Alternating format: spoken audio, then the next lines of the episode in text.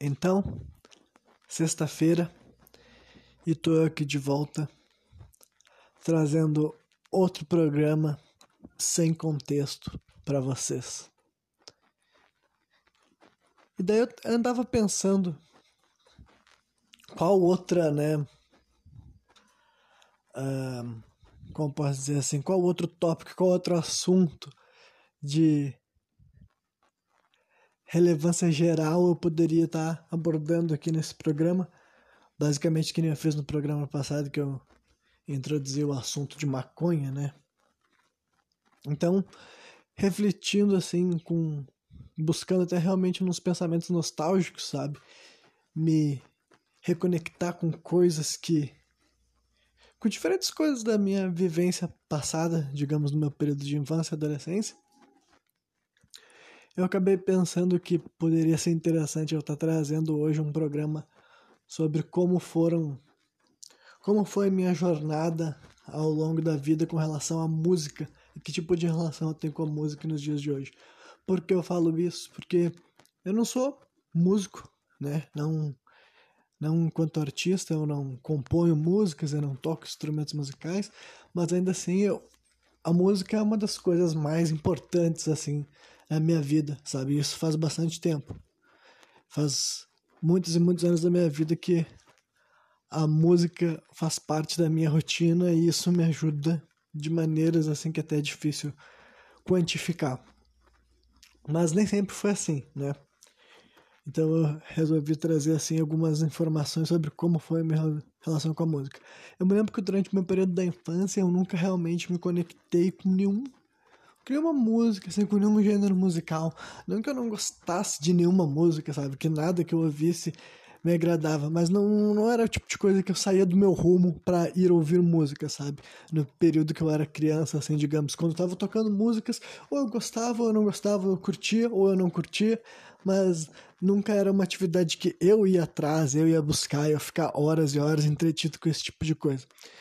E, né, eu sendo morador aqui da Lomba do Pinheiro, em Porto Alegre, o tipo de música que me rodeava, tanto na, no bairro, mas também dentro da minha casa, era até que bem variado, mas nada que vocês já não tenham ouvido também por aí, sabe?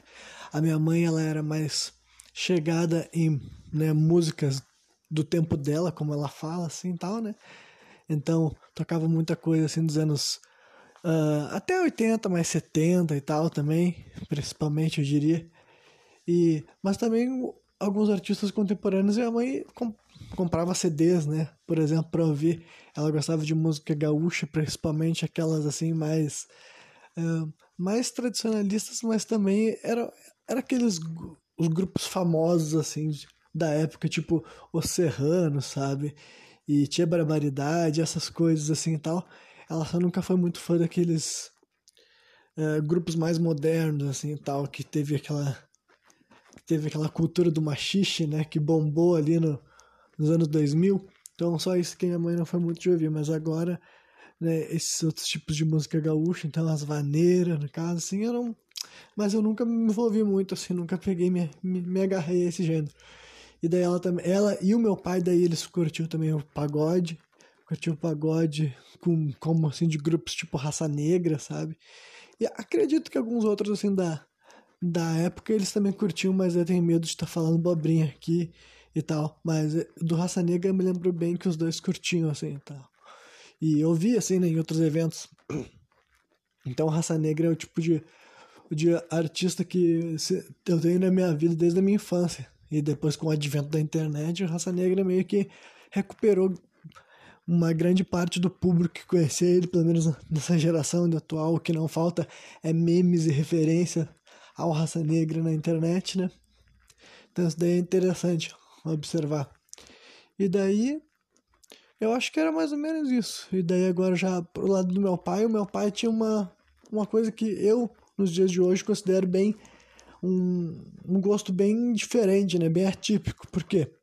Porque meu pai havia, em sua maioria, artistas internacionais, sabe? Só que o gosto dele por música gringa era um, é um gosto meio que é o gosto dele, assim. Ele gosta de músicas, a grande maioria, assim, de músicas lenta e romântica, né? da, daquela época dos anos 80, 70, até os anos 90 também, né? E eu me lembro que artistas como assim, Lionel Richie, né? Ou Commodores, que é aquele conjunto que o Lionel Richie fazia parte, e vários outros grandes cantores assim, dessa época meu pai curtia, só que muitos desses o meu pai nem sabia o nome dos, dos cantores das músicas, porque ele nunca compreendeu assim, o idioma inglês com clareza, né? Ele nunca se formou assim na, na língua inglesa e tal. Mas ele ouvia mais ou menos algumas coisas, sim, outros artistas ele foi descobrindo o nome, mas muitas das músicas que ele ouvia, que ele gostava de colocar para rodar, ele tinha gravado em fitas e, e, essas músicas ele gravava tocando quando tocava nas rádios, sabe? Ele deixava ali duas fitas, uma para gravar e outra para, né, para fazer a captação ali do, do som, e daí ele gravava ali, fazia esse tipo de esquema ali para poder ouvir os tipos de música que ele curtia, porque muitos desses artistas ele nem sabia, por exemplo, como é que ele ia comprar um CD. Eu imagino que nem deveria ter como encontrar muita variedade, então. Então ele fazia várias gravações caseiras assim dos tipos de som que ele gostava, então eu cresci ouvindo bastante também esse tipo de música assim. E eu curto bastante também na realidade, mas não não é também o tipo de coisa que eu hoje em dia vá atrás para ouvir, sabe? Mas ainda assim acho músicas bonitas, músicas legais, mas esse daí era o, o gosto principal do meu pai. Artista nacional que eu me lembro que ele ouvia bastante era o Bezerra da Silva, por exemplo. Esse nome daí eu me lembro. E as músicas também eu me lembro. Mas né, não, não saberia dizer, identificá-las por nome. Mas pela voz do cantor e pelo ritmo assim e tal, eu saberia dizer que estou ouvindo Bezerra da Silva, eu acho. né?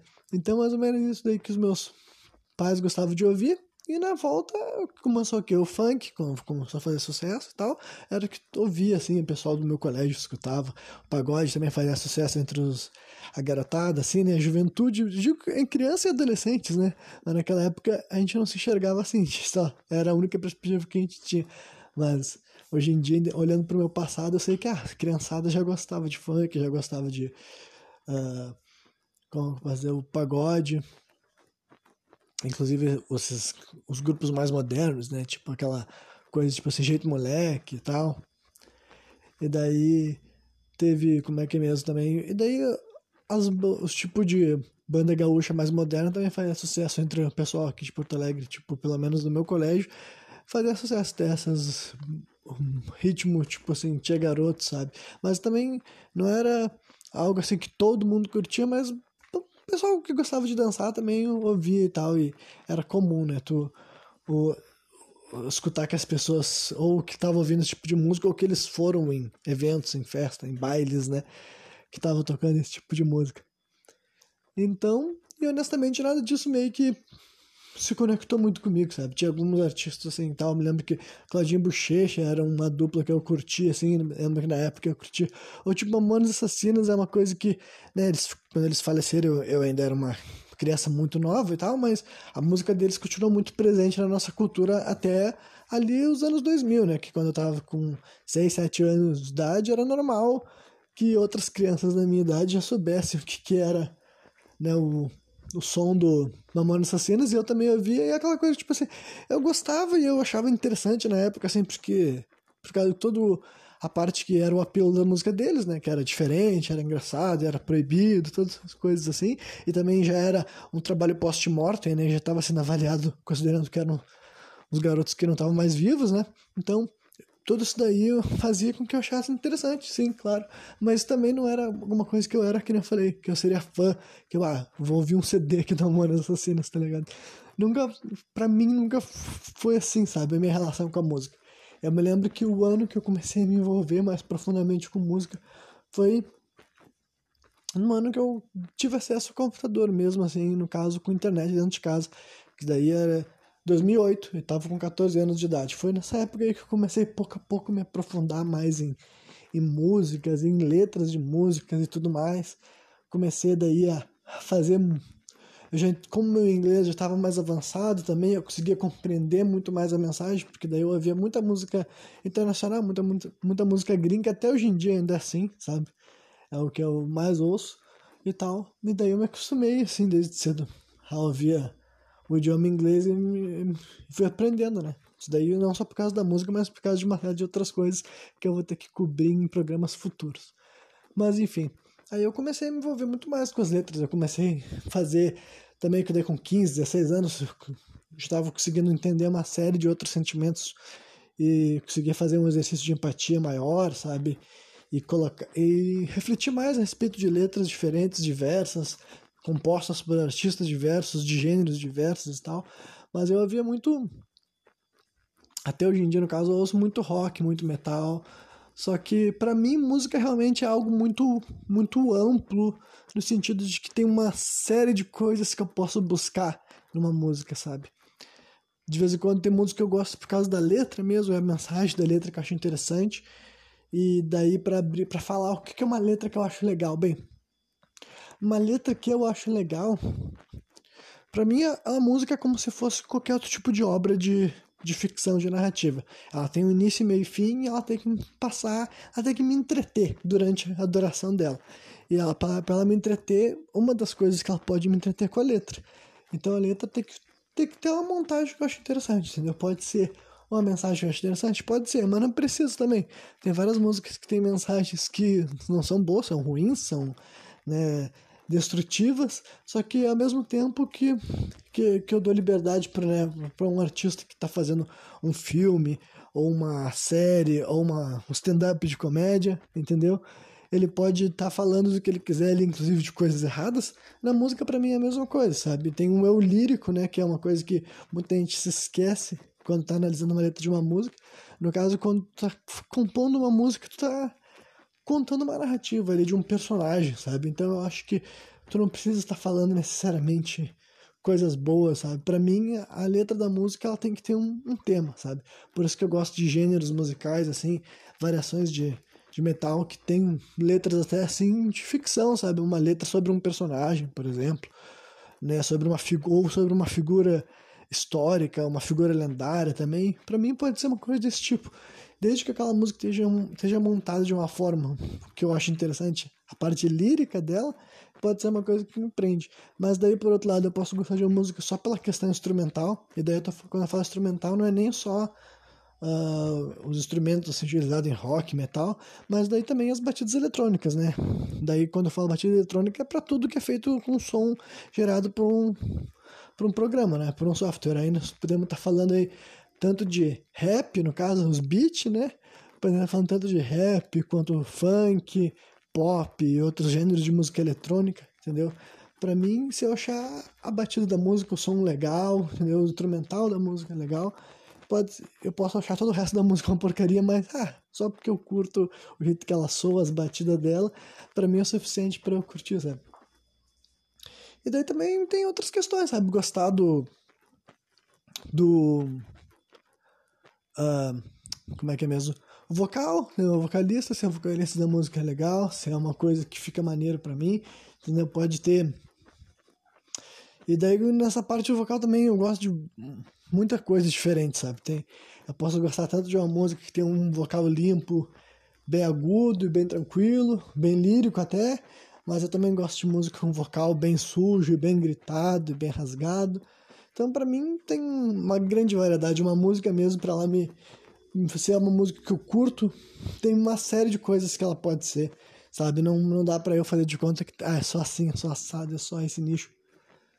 Então, realmente eu acho que tem muito tipo de música diferente que eu, hoje em dia, eu aprendi a curtir. E isso nem sempre foi assim, né? Eu fui expandindo, digamos assim. Eu lembro quando eu era mais jovem, realmente eu era mais preconceituoso com certos estilos musicais e tal, mas acho que isso também é natural, acho que tu tem que ir apurando, né, o teu senso e também expandindo, né, tu tem que ser, tipo, tem que ir compreendendo aos poucos o que que tu curte, né, o que que te distrai, o que que te diverte numa música.